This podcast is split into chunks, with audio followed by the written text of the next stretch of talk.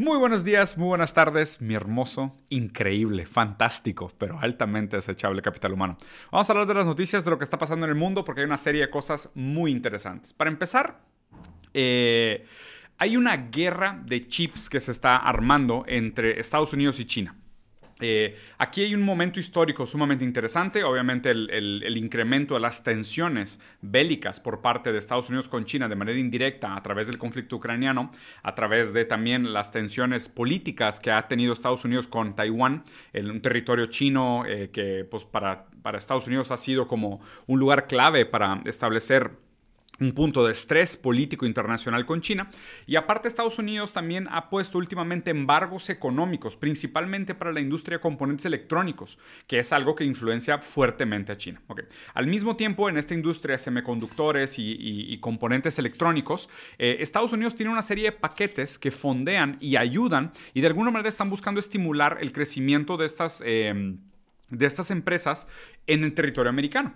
Pero obviamente, imagínate, si tú eres una empresa que produce microchips, semiconductores y componentes eléctricos, si te instalas en Estados Unidos y Estados Unidos tiene embargos en contra de China, te quedas fuera de un mercado muy jugoso, que es el mercado chino, que es donde se fabrican una serie de aparatos electrónicos como celulares, computadoras y demás cosas, ¿no? Entonces, ahorita específicamente las empresas están teniendo que escoger entre qué hacer, apegarse a la agenda americana y también a sus embargos y a sus estratégicas bélicas y geopolíticas, o simplemente ser de Estados Unidos, ¿sabes qué? No, gracias, el mercado es más atractivo en China, prefiero instalarme en China aún con los embargos económicos y las restricciones que pone Estados Unidos. Esto me parece un momento sumamente interesante para platicar sobre este tipo de cosas, ¿por qué? Porque, eh, voy a quitar este sonidito que me está molestando un poco, ya no sé, ya no debe haber problema ya no lo escucho. Eh, eso me parece, o sea, me parece interesante platicarlo en este momento. ¿Por qué? Porque aquí es cuando se va a probar realmente si las empresas tienen algún tipo de alianza política. Y mi tesis es que las empresas no tienen una alianza política. Las empresas también se van a ir a donde exista menos resistencia para la producción del capital. Y en este caso, como Estados Unidos se está comportando de una manera imperialista y poniendo una serie de bloqueos que van a restringir el libre mercado, las empresas van a tender a buscar a otros países donde las condiciones sean a lo mejor un poco mejores. Entonces, Estados Unidos va a tener que, una de dos, o cambiar un poco las restricciones que, pone a las empresas que fabrican eh, semiconductores, microchips y demás, para que puedan fabricarse en Estados Unidos y después usarse en China para transformarse en producto terminado y de ahí ser distribuidas al resto del mundo. Y lo que va a tener que hacer Estados Unidos es fondear a través de subsidios pesados ese tipo de cosas o va a tener que bajar las restricciones. Una de dos. Porque si no, las empresas definitivamente se van a ir a China porque el mercado está mayor allá. Y hablando específicamente del mercado de China, eh, se dice que China eh, reportó sus crecimientos económicos proyectados para el año 2023. Y esto fue muy raro, porque algo que, quiero que recuerden, súper importante sobre esto, es que China es un país con una economía planeada. ¿Por qué esto es importante? China durante años, si no es que décadas, ha planeado cuánto va a crecer al año. Cuando China dice vamos a crecer el 4%, no crece en el 3.1, no crece en el 7.4, crece en el 4%. En este año 2023 se están proyectando lo que ellos querían crecer en un 5%, pero ya están proyectando que tal vez las cosas van a salir tan bien que van a crecer un 5.5%. ¿okay? Y esto no es simplemente un tipo de predicción económica de esas astrológicas que nunca sale bien, que tienen que arreglar todo para explicar el pasado de otra manera, sino que realmente China, al tener una economía planeada, sí logra controlar y predecir de una manera sumamente acertada el tamaño de sus crecimientos económicos. Pero aún así son muy moderados con el crecimiento que predicen y aparte también tienen un control muy minucioso dónde hacen inversiones y por qué crecen en los diferentes sectores en los que crecen. No hacen simplemente un tema de, ah, hay 70 tipos de industrias y como estas 70 tipos de industrias tienen completa libertad de crecimiento, que hagan lo que sean y vamos a ver el dígito que nos da, ¿no? Que, que sería como parecido al pensamiento neoliberal de jugar a la ruleta y ver realmente cuál es el mercado que, mejor paga, que casi siempre es el de, las adicciones, farmacias y armas, pero para ver de dónde viene el crecimiento económico. En China no, en China realmente sí hay un tipo de eh, planeación interna, centralizada, un top-down economy, que es una economía de arriba para abajo, donde la, la cúpula toma decisiones económicas, estratégicas sobre dónde va a crecer la economía, y después eso se desdobla en una serie de empresas que ya son o empresas estatales o categorías que son híbridas, con empresas estatales compitiendo con empresas privadas, y eso es lo que va de alguna manera constituyendo la estructura económica del país. Pero bueno. Sobre la pregunta esta que es bastante tradicional, ¿China es capitalista? ¿China es comunista? ¿China es socialista? Más que yo contestarles, que fácilmente les podría contestar, prefiero que Hillary Clinton les conteste. ¿Y por qué Hillary Clinton? Bueno, Hillary Clinton es de estas mujeres que es una de las figuras más prominentes del Partido Demócrata Americano, pero no solo eso, es una mujer profundamente maquiavélica, muy inteligente, con un discurso público sumamente atinado, pero en este video específico como que se le cayó la máscara. Y por eso me gusta tanto. En este video se le cae la máscara y cuando se le cae la máscara habla realmente de una manera muy pasional, muy eh, instintiva, ¿no? Muy como dejándose ir diciendo las verdades. Y, y quiero que analicemos este clip de 20 segundos de Hillary Clinton para que vean lo que está diciendo. Vean esto. Dice. China has disrupted the market. China is not a free market economy. We tried. We let them into the World Trade Organization. We sent our businesses over there. We made trade deals. They are a controlled top down economy. You will never compete and win against them unless you take back the means of production. Ok. Dijo cosas muy interesantes, pero prácticamente para mí este discurso de Hillary Clinton tiene tres puntos fundamentales para entender cómo Estados Unidos, por lo menos, entiende realmente el funcionamiento de la economía china. Primero dice, China ha creado disrupción en el mercado. ¿Por qué? China no es un mercado, no es una economía de libre mercado. Eso es lo más importante. China no es una economía de libre mercado. Ya los tratamos de invitar, los metimos a la Organización Internacional de, Intercambio y de Comercio, mandamos negocios para allá, les, les hicimos acuerdos comerciales. Ellos son una economía controlada de arriba para abajo. Y luego lo, último que dice, nunca vamos a competir contra ellos a menos de que tomemos de regreso los medios de producción. Hillary, gracias Hillary, por lo visto, no es marxista porque sabe que no le conviene, porque es parte de la clase capitalista burguesa y sabe que va a perder todo cuando venga eventualmente la revolución, pero Hillary conoce muy bien el mundo. Y digo, la verdad es que yo no tengo la culpa de que el mundo sea materialista y el mundo sea marxista. ¿eh? Digo, la teoría simplemente le da razón al mundo, yo no tengo la culpa de que así sea. Pero las tres cosas que dijo Hillary que son importantes. Primero, China no es un mercado de libre comercio, no es un mercado libre, ¿no? Ella misma dice, intentamos hacer comercio con ellos, mandamos empresas para allá, mandan empresas gringas a China y ¿sabes qué pasa? China obliga a que personas de nacionalidad china sean parte de esas empresas que llegan allá. Llegan estas empresas allá y China les obliga a que se comparte el capital intelectual para que los locales puedan aprender y eventualmente competir contra esas otras empresas. Estos no son prácticas de libre comercio, son prácticas proteccionistas y de insubordinación fundante. ¿A qué me refiero con insubordinación fundante? Que los, verdaderos países que quieren librarse de las garras del libre mercado neoliberal tienen que desarrollar sus propias fuerzas productivas, su, su, propio capital intelectual, para eventualmente competir contra estos imperios que dominan de manera hegemónica el mundo. Entonces, primer punto, China no es una economía de libre mercado y lo plantea aquí claramente Hillary Clinton. Segundo, punto súper importante que plantea Hillary Clinton, es de que ellos trataron de organizarlos, mandarlos para allá, hacerles negocios, mandarles empresas y nada funcionó. ¿Por qué? Porque ellos son una economía planeada de arriba para abajo. ¿okay? Esta es otra gran diferencia con otros países del mundo. Allá sí, si el Estado dice que va a crecer el 5%, crecen el 5.5% y se asustan.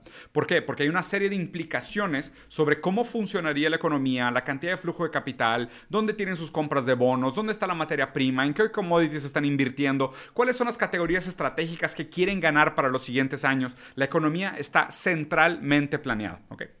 Esto también es algo abiertamente sabido de China, pero el último punto que menciona Hillary para mí es el más importante. No podemos competir contra ellos.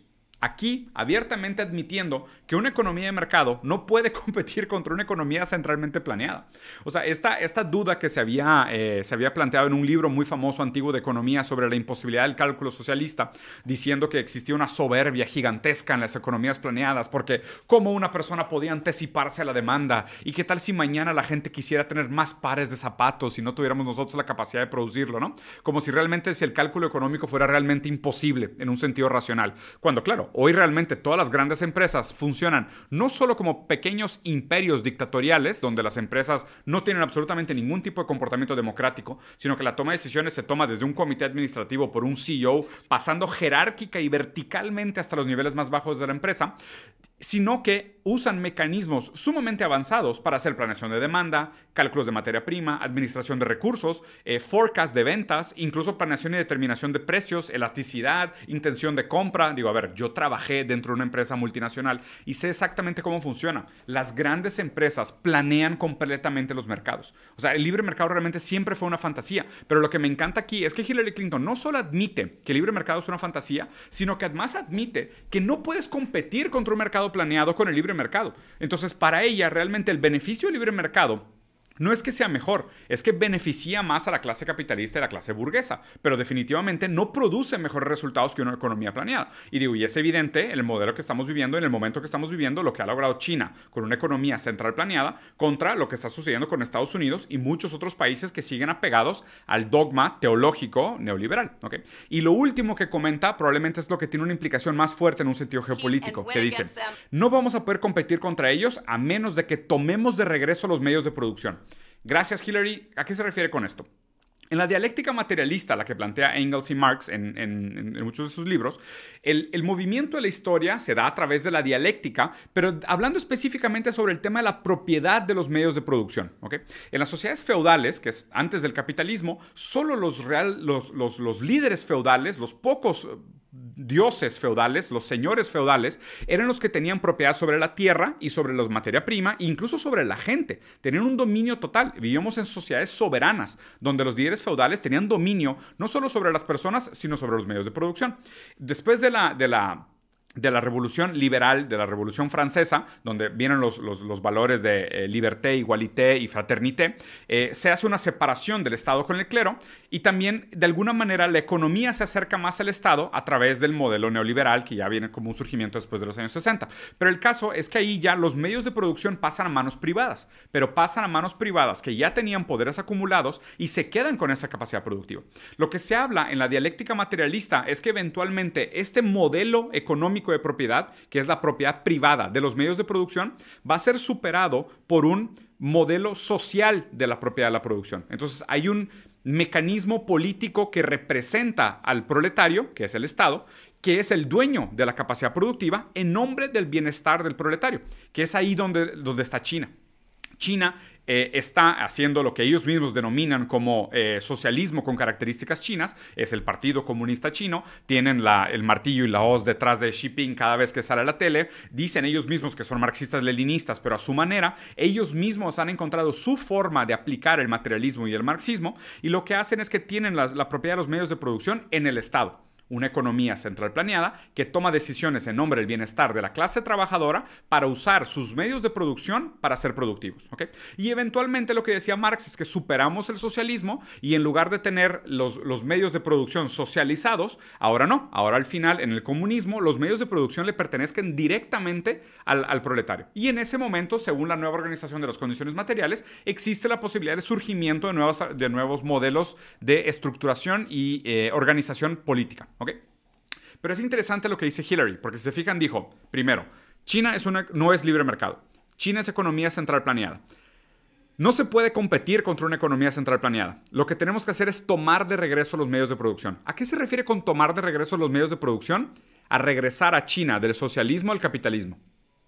Entonces, que los medios de producción dejen de ser parte o propiedad del Estado y regresen a ser parte o propiedad de la clase capitalista burguesa, que es la que tenía los medios de producción antes. Entonces, gracias a Hillary Clinton por explicarnos cómo funciona China, por ahí por revelar su, su profundo conocimiento real sobre cómo funcionan las condiciones materiales del mundo, más allá del dogma y la propaganda y que cuando China hace cosas bien dicen que es gracias al capitalismo y cuando dicen que hace cosas malas dicen que es el autoritarismo. Aquí Hillary Clinton claramente revela lo que el mundo entero ya sabía, que sí es verdad, China es una economía centralmente planeada, que el Estado tiene la propiedad de los medios de producción, aunque sea de manera parcial, para competir con el libre mercado internacional, pero produciéndole beneficios a la clase trabajadora china, que es lo más importante, que se tiene que lograr en las condiciones materiales reales existentes del, comunismo chino o del socialismo chino existente.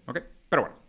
Pasando a la siguiente noticia, que es algo que me parece interesante también de analizar, eh, dos grandes empresas anunciaron hace poco eh, su renuncia o abandono silencioso a una gran inversión que sonaba como el gran descubrimiento o el gran próximo paradigma virtual que íbamos a conquistar, el metaverso, ¿no? ¿Se acuerdan de todas las pláticas sobre el metaverso? ¿No? ¿Quién de aquí compró un terrenito en el metaverso o quién de aquí construyó una copia de su oficina en el metaverso con grandes expectativas de que cripto y meta iban a ser como el gran siguiente paradigma, ¿no? ¿Se acuerdan de hace como, hace cuántas décadas fue? No, no, no, fueron años, no, fueron meses, fueron meses. Antes de que surgiera GPT Chat. Qué coincidencia, ¿no? Y van a ver que se conectan estas dos cosas. Bueno, Disney abandona el sueño del metaverso y ahora está dedicado a hacer inversiones en AI, en inteligencia artificial. Esta noticia me parece interesante porque no sé si están familiarizados con la historia de Disney, pero Walt Disney eh, empieza con Mickey Mouse, algunas caricaturas y demás, pero hay un momento muy específico en la historia de Walt Disney donde saca la película de fantasía, que es esta película donde Mickey Mouse es como un maguito que levita y limpia una casa y tiene como una serie de, objetos que flotan alrededor de él como con magia. Y Walt Disney en ese momento, cuando la película llega al cine, él quería transformar completamente la industria del cine. Él tenía el sueño de que cuando se proyectara esa película en las salas de cine, iban a flotar cositas alrededor del espacio y íbamos a ver cómo se, cómo se, cómo se que se ponía eh, Mickey Mouse a flotar en medio de la gente y se prendían turbinas con viento y sonidos y a la gente se iba a mojar en donde salían las cubetas de agua y demás. Y la industria del cine le dijo a Walt Disney, estás loco, güey. O sea, eso no se puede hacer en el cine tradicional. Walt Disney se enojó tanto, se quedó tan frustrado con esa experiencia que decide crear el parque Walt Disney. Porque dice, aquí yo tengo control completo sobre la experiencia del visitante y así puedo diseñar la verdadera experiencia Disney para que el visitante venga a sumergirse completamente en la experiencia que yo quiero diseñar. Así nace Disney. Esa es la esencia de Disney. Obviamente con el tiempo todo, el, todo se derrite en el aire, como decía Marx, y poco a poco del espíritu de Walt Disney se va pervirtiendo. Y cuando antiguamente todavía se tenía esta ambición de que Disney era una experiencia holística para sus usuarios, hacía mucho sentido brincar hacia el metaverso, porque el metaverso pudiera haber sido como el siguiente gran paradigma de decir, aquí sí podemos controlar, como era el sueño original de Walt Disney, la experiencia completa del usuario y hacer una experiencia inmersiva, meter al, al visitante en un una experiencia inmersiva digital que no tenga que ir hasta Disneylandia, hasta París o Orlando o Los Ángeles, lo que tú quieras, que no tenga que ir hasta el parque para quedar completamente inmerso en la experiencia de Disney. Pero bueno, esto fue abandonado en nombre de la inteligencia artificial. Pero no fue solo Disney la que hizo eso, que es lo interesante. Mark Zuckerberg en Facebook, que ahora se llama Metaverso, porque estaban muy seguros de que este iba a ser como el futuro de la tecnología, tuvieron que abandonar también. No sé si ahora se van a cambiar de nombre otra vez, espero que sí, sería así como vergonzoso y al mismo tiempo glorioso el caso es que ambas empresas, tanto Disney como Meta, abandonaron los sueños del metaverso. Era una inversión completamente absurda que estaba muy vinculada a un modelo de negocio rentista, que es de crear un espacio artificial con mercado inmobiliario de manera virtual que podían rentabilizar, comercializar, rentar para los usuarios. Y obviamente el modelo de renta, cuando lo presentas en una mesa de estas grandotas en Manhattan con inversionistas, son increíbles porque los números se ven impresionantes en Excel. Pero hay un pequeño detalle, a nadie le interesa, la tecnología simplemente no estaba ahí estos sueños distópicos de vivir adentro de una simulación, pues realmente a la gente no le llamaban tanto la atención. Y aparte, como si el mundo ya está tan lleno de problemas, yo para qué quiero una segunda copia del mundo. Si ya ni este me gusta, yo qué voy a hacer al otro. Y aquí se encuentra como una tormenta de una serie de condiciones que me parecen sumamente interesantes. Por un lado, la cantidad de desempleo que eso produce. Por parte de Disney están hablando de despedir hasta 7 mil personas y en Facebook hasta 10 mil personas. Entonces son 7 mil empleos que desaparecen en nombre de un sueño frustrado. ¿no? O sea, este sueño que en su momento parecía la gran apuesta, la gran avenida de crecimiento, pues ahora queda abandonado y esta gente se queda sin trabajo. Segundo, es la cantidad de recursos desperdiciados. ¿no? Si lo comparamos incluso contra la, nota anterior de una economía centralmente planeada, aquí no. Aquí en el libre mercado, cada quien que tiene o acumuló esta propiedad o este capital de la manera como lo haya acumulado, a través de métodos legítimos, ilegítimos, dudosos, morales o inmorales, lo que tú quieras, tienen derecho a hacer con esa inversión lo que ellos quieran. Pero lo que tienen que pensar es que ese dinero que se invirtió para este desarrollo desperdiciado del metaverso en los últimos dos años, definitivamente en algún momento fue capital natural, capital trabajo, capital humano, o sea, fue gente, horas de trabajo, sudor, materia prima, madera, minerios, ¿no? Que se transformó en dinero y ese dinero decidieron aprovecharlo para hacer una inversión en un metaverso que de nuevo ahora no funciona. Y por último, lo que me parece interesante para cerrar esta noticia es que ambas empresas están abandonando el metaverso para hacer inversiones en inteligencia artificial. Y aquí es donde está para mí la parte más dolorosa de esta noticia. ¿no? Si en algún momento nosotros pensamos en la automatización como algo que nos permitiera explorar más nuestro lado humano y decir que las máquinas hagan el trabajo pesado, el trabajo sucio y el trabajo feo, para que el humano pueda dedicarse a explorar todas aquellas cosas que embellecen su espíritu, pues resultó ser completamente al contrario. Porque hoy nosotros estamos haciendo el trabajo aburrido de llenar tablas de Excel y, formatos y eh, clavar y limar y pulir y, y maquilar. Y la inteligencia artificial que está haciendo, escribiendo poemas, haciendo pinturas, escribiendo guiones y libros y haciendo arte. Entonces, justo por quién tiene la propiedad de los medios de producción, la automatización ha construido la distopia inversa de la utopia que debería de haber producido. Entonces, en lugar de haber, de haber, sido sustituidos por las máquinas, para que las máquinas hicieran el trabajo duro, nosotros estamos haciendo el trabajo duro y la máquina está haciendo el trabajo que antes nosotros atribuíamos al verdadero espíritu humano. Entonces, una noticia muy bonita la diferencia entre Disney y Facebook. Pero bueno, vamos a la siguiente. Esta es de las noticias que Siempre es descorazonante ver. La verdad es que yo tengo dos niños chiquitos que están en la escuela y cuando veo estas cosas medio que me retuerce el, estómago nada más de pensarlo. Hubo otra balacera en otra escuela en Estados Unidos que sé que es de las noticias más comunes y más normales. Es terrible que lo normalicemos, que ya no nos pegue tanto, que ya no nos asuste tanto, pero sí. Ahora fue en una escuela de Nashville.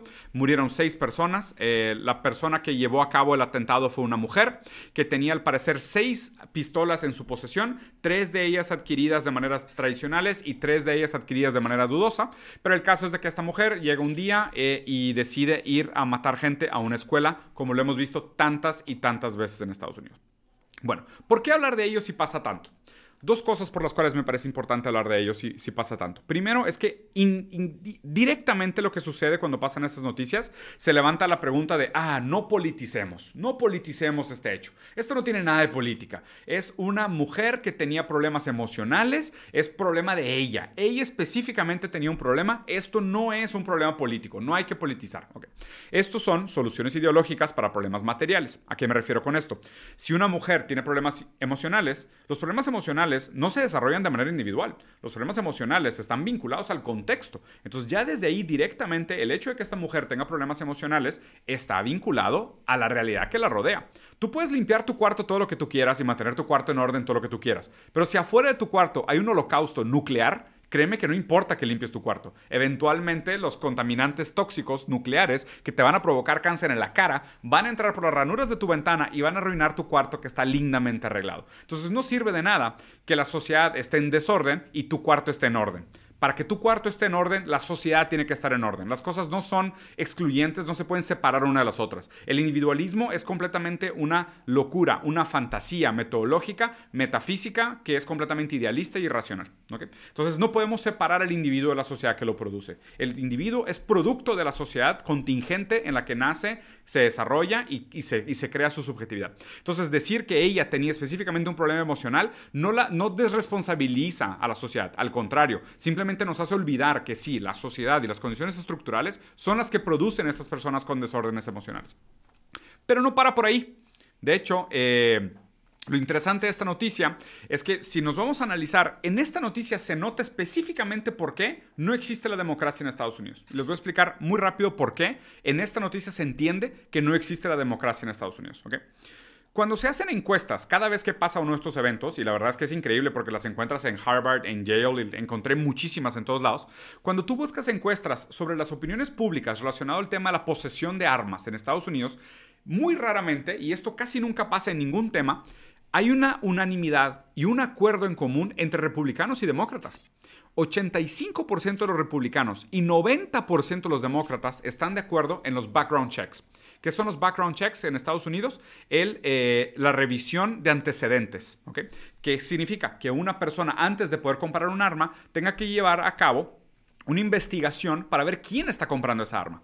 Aquí lo interesante es que los republicanos lo hacen más en contra de los mexicanos y los negros, desconfiados y racistas, xenofóbicos. Dicen, no, no, es que no quiero que los mexicanos y los negros estén armados. Y los liberales, eh, los liberales demócratas dicen, no, no, nosotros no queremos que un loco americano de Bible Belt o de Texas eh, coleccione armas y esté sociópata y un día se le vaya a ocurrir hacer una revolución y atacar el Capitolio el 6 de enero. Entonces los dos, por motivos completamente sesgados ideológicamente, llegan a la misma conclusión, que, que deberían de haber una serie de, condiciones mínimas para la adquisición de un arma, o sea, para que no pudieran vender escopetas en el, supermercado de la orilla de la esquina de tu casa. El caso es de que ambos lados están de acuerdo. Hay prácticamente unanimidad política en el chequeo de antecedentes antes de la compra de armas pues democráticamente, esto debería transformarse en política pública y pasaría bastante fácil. Prácticamente cualquier candidato lograría aprobación teniendo una aprobación tan alta en los dos espectros políticos americanos. Pero hay un problema. Hay una asociación americana que se llama NRA, National Rifle Association, que tiene uno de los lobbies más fuertes, más bien fondeados y más caros en Estados Unidos. Y la NRA lo que hace es representar a la industria que fabrica armas en Estados Unidos. Y ellos no quieren que existan restricciones para la compra de armas. Porque si hay restricciones para la compra de armas, van a vender menos armas y sus acciones van a valer menos y van a ganar menos dinero. Entonces, ellos sí tienen un dinero y un potencial y un músculo gigantesco para fondear el lobby político y hacer que la democracia funcione a la americana. ¿Cómo funciona la democracia americana? No es una persona un voto, es un dólar un voto. Y así funciona muy bien la democracia americana. Las empresas y los lobbies y los grupos eh, de interés que tengan más poder económico son aquellos que hacen pasar la política pública, pagan la maquinaria ideológica y propagandística para perpetuar su idea hegemónica de lo que debería ser sociedad y las cosas se quedan tal cual como están. Entonces realmente no importa que el pueblo, que la gente tenga una casi unanimidad sobre el, chequeo de antecedentes antes de compras de armas, si aquí la industria NRA y la asociación de rifles, no quiere que suceda. Entonces aquí se nota muy rápido. Lo que es realmente descorazonante de esto son historias como esta niña. Esta niña, a los a 14 años de edad, gana un premio por diseñar un muro antibalas para su propio salón.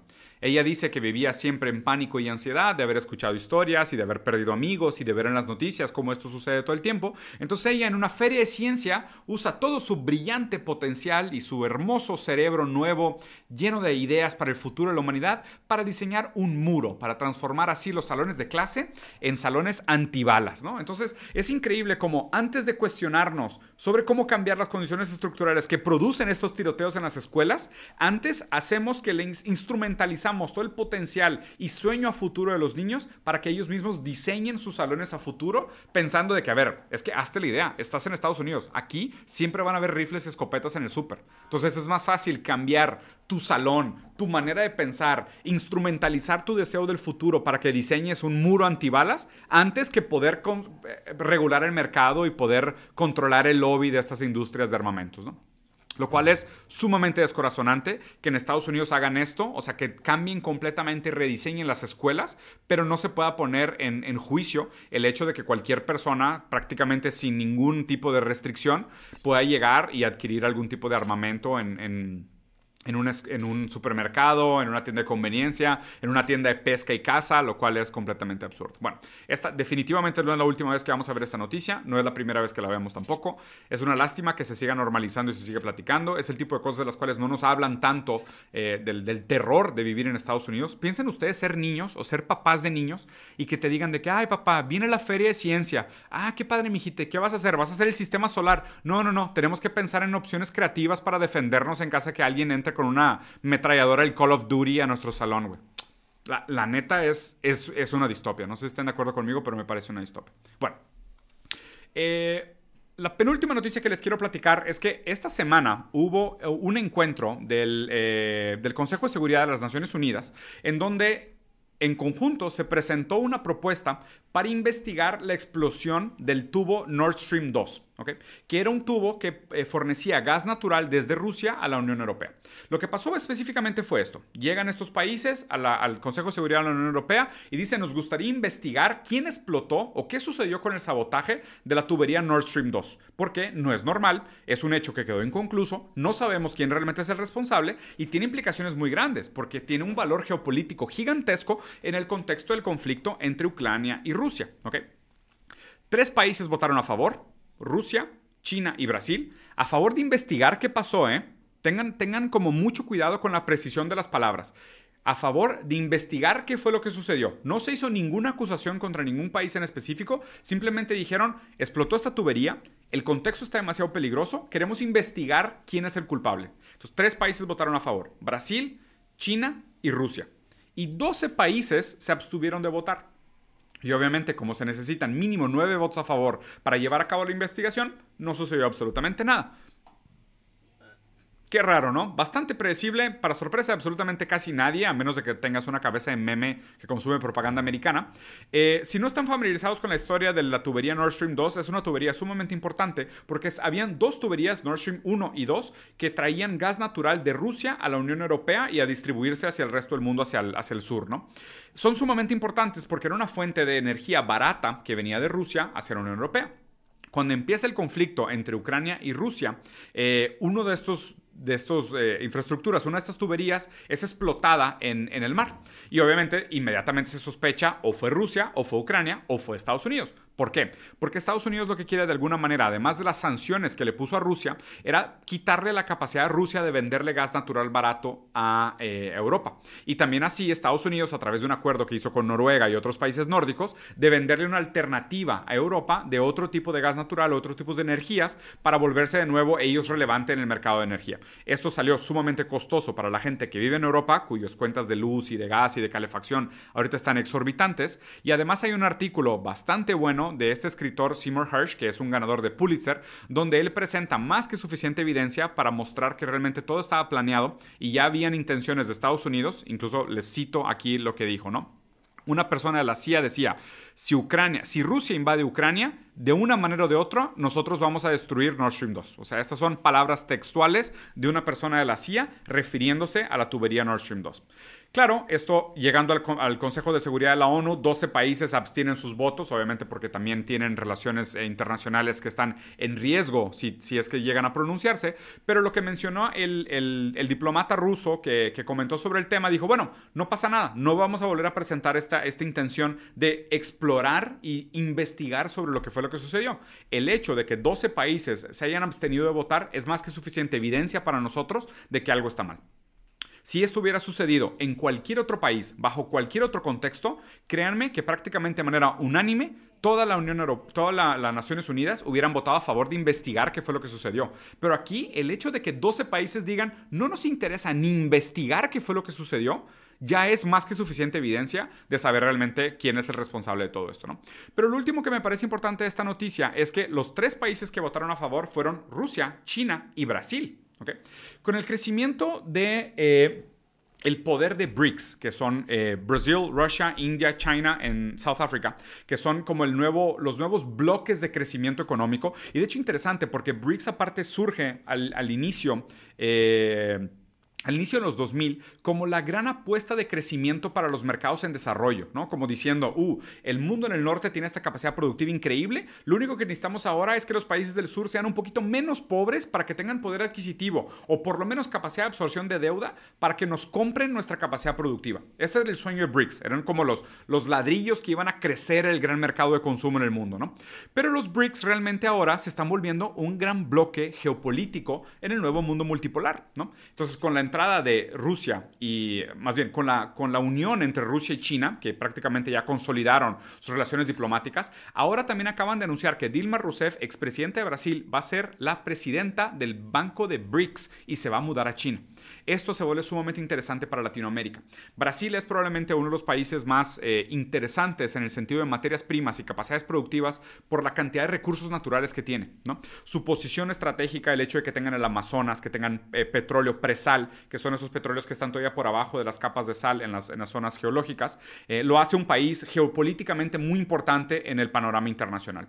Entonces, el hecho de que Brasil haya, votado junto con China y con Rusia en este mandato de, investigación en el Comité de Seguridad es, es un hecho muy, muy importante que no debería pasar desapercibido. Y ahora la pregunta que me levanta esto es, ¿qué van a hacer los otros países de América Latina? Porque ahora el tema energético también se está volviendo importante en México. Hace poco, de hecho creo que fue ayer, eh, Biden ya mandó como un ultimátum en contra de la soberanía energética mexicana, ¿no? como poniendo en riesgo y poniendo en jaque a Andrés Manuel López Obrador, que había estado tratando de alguna manera de construir un tipo de, soberanía homogénica sobre su, capacidad de energías, y ahora Biden dice, no, no, no, privatiza y abre tu mercado porque queremos nosotros venderte energía, o sea, nosotros venderte nuestra capacidad energética. ¿no? Entonces me parece un momento sumamente interesante, les recomiendo que todos estén con un ojito así al pendiente de qué van a hacer sus presidentes, si se van a empezar a alinear más con BRICS, o si van a seguir alineados al bloque OTAN, por decirlo así, que ahora está, está horrible, ¿eh? pero sinceramente aparte la manera como te lo plantean en la mayoría de los discursos,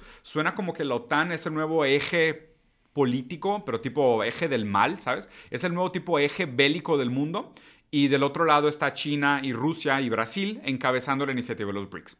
Y quiero terminar justo con esta noticia. Probablemente el evento más importante que sucedió en las últimas dos semanas no recibió nada de cobertura.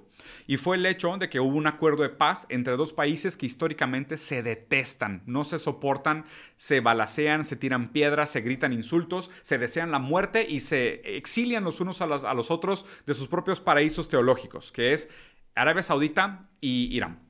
Eh, entonces, entre estos dos países hay una diferencia teológica profunda en su manera de interpretar su religión. Ni siquiera es que sean dos religiones diferentes, sino que los dos tienen una lectura diferente sobre el Corán y los dos tienen una lectura diferente sobre cómo se elige al heredero de su religión en el mundo y cuáles son las decisiones que se deberían de tomar y cómo se debería tratar. Bueno, durante años estas dos facciones han estado en conflicto directo e incluso conflicto armado. De hecho, probablemente es algo que a ustedes les tocó creciendo también, a mí me tocó mientras que era vamos a buscar la paz en el Oriente Medio. ¿no? lo escuchamos tantas veces, paz en el Oriente Medio, paz en el Oriente Medio. ¿Y quién nos va a traer paz en el Oriente Medio? Durante mucho tiempo, esa responsabilidad se la competimos a Estados Unidos y definitivamente no lo logró por ejemplo, los 10 años de guerra en Afganistán, el asesinato de una serie de líderes eh, en Europa, eh, en, perdón, en África, tener periodos eh, eh, en, en, diferentes regiones árabes, eh, ¿qué más? Golpes de Estado, intervenciones militares, fondeo de grupos mercenarios que se volvieron completamente descontrolados al punto de volverse guerrilleros y luego ser rebrandeados como terroristas. Y es interesante, ¿no? Porque Estados Unidos llega, fondea primero los Freedom Fighters, que son como estos guerreros por la libertad, les da dinero y luego ya cuando ya no les conviene, nada más les cambia el nombre. Son las mismas personas, nada más que ya no son Freedom Fighters, ya no son guerrilleros, ahora son terroristas de ISIS, ¿no? Pero son los mismos con las mismas armas y, fondeo americano, pero ya no los conviene. El caso es que Estados Unidos nunca pudo realmente obtener la paz en el Oriente Medio. ¿Quién sí pudo obtener la paz en el Oriente Medio? China. China fue el país que llegó a ser el mediador de paz entre eh, Arabia Saudita y Irán algo que no habíamos logrado en décadas, un conflicto que prácticamente no le veíamos ninguna solución, un conflicto doloroso, con muchísimo sufrimiento, que causó muchísimas víctimas y muchísimo dolor, al fin se pudo llegar a un acuerdo de paz. Lo más importante de esto, el hecho de que haya logrado sido China, es también las declaraciones que hicieron los diplomatas de Arabia Saudita y de Irán, que dijeron qué increíble y qué diferente es negociar con un verdadero mediador que se comporte de manera adulta. Existe finalmente en nuestro mundo geopolítico un adulto en el cuarto. Llegó un adulto al cuarto a ayudarnos a mediar nuestras relaciones geopolíticas. Y este adulto es China. Estados Unidos durante muchísimo tiempo instrumentalizó la enemistad entre estos diferentes países para sus propios beneficios económicos y sus beneficios bélicos. O sea, transformaba esta enemistad y lo instrumentalizaba, forneciendo armamentos para unos, embargos para el otro, favoreciendo y escogiendo con la mano el que más le convenía, con tal de él beneficiarse, sin realmente nunca tratar de llegar a un acuerdo de beneficio mutuo. Y rápidamente llega China, después de muchísimo tiempo, y logra la paz entre Arabia Saudita e Irán. Okay. El hecho de que exista un adulto en el cuarto también hace que estos países empiecen a ver con otros ojos lo que antes sucedía a través de Estados Unidos y lo que ahora puede suceder a través de un país como China, pero también a través de una agrupación geopolítica como lo son los BRICS.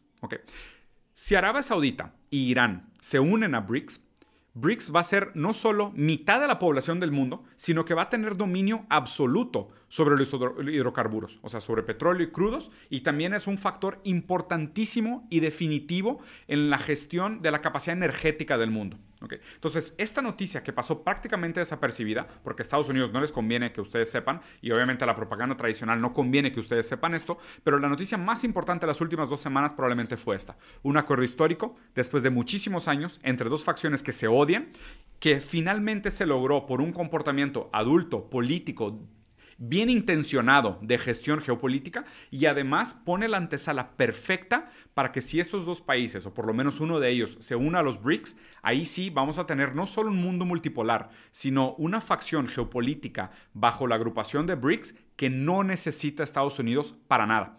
Porque si se hace esto, y a cambio de la mediación política, ahora Irán y Arabia Saudita empiezan a vender su petróleo en yuanes, se le acaba el chiste al petrodólar al petrodólar. Y se acaba el chiste para Estados Unidos con el uso del petrodólar para instrumentalizar todas las intenciones internacionales. Bueno, capítulo humano, espero que les haya gustado. Los dejo por acá. Este es el review de noticias de nuestro lunes. Recuerden siempre dejar sus comentarios, picar a los botoncitos de abajo, compartir, que siempre les agradezco mucho. Y, ahora voy a. El Petro Juan va a venir a sustituir el petrodólar. Mira qué interesante, güey, estaría muy bueno. A toda la gente que donó, que hizo comentarios, la verdad es que yo me meto mucho como en hacer el review de las noticias y luego ni siquiera estoy leyendo el chat. Los voy a dejar por acá y mañana regresamos a nuestra programación normal de gaming. Como ven, ya no tenemos Diablo 4 porque se acabó el beta, pero mañana regresamos y, y vemos qué hacemos. Nos quedan 66.6 días para el lanzamiento del Diablo 4. 66666, como ven. Entonces mañana empezamos a aprovechar con algo, con algo más. Puede ser que Overwatch, puede ser que Resident Evil no creo. Elden Ring, Sekiro lo tengo pendiente, me gustaría jugar Sekiro. No sé, vamos a ver, mañana platicamos. Recita, espero les haya gustado. Adiós. Chingón.